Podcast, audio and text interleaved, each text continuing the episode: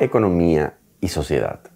Los recursos provenientes de los royalties y, del FONACIDE constituyen herramientas para generar desarrollo en las gobernaciones y en las municipalidades.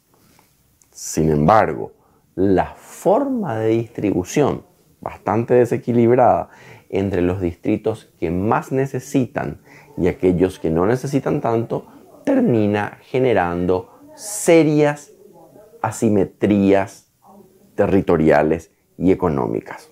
Por lo tanto, estos recursos que tenían que ser motores del crecimiento terminan ampliando las desigualdades existentes. Por último, el Estado debe repensar el esquema de asignación de estos recursos para que finalmente logren generar el efecto deseado.